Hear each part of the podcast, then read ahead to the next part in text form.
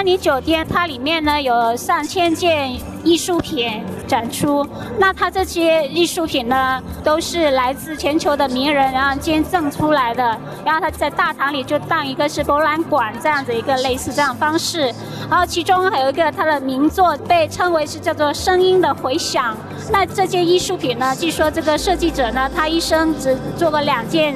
艺术品，其中一件是在我不记得是哪个国家，另外一件就是在迪拜的这个阿玛尼酒店。所以，当他这个艺术品一问世的时候，就所有的很多的他的拥趸，应该就是他的 fans，很多都是都想着去看一下他这个，感受一下什么叫心灵的声音。因为他那个他的作品主要是以回归自然，然后就是看，呃，感觉你自己心灵这种。感觉非常舒适的感觉。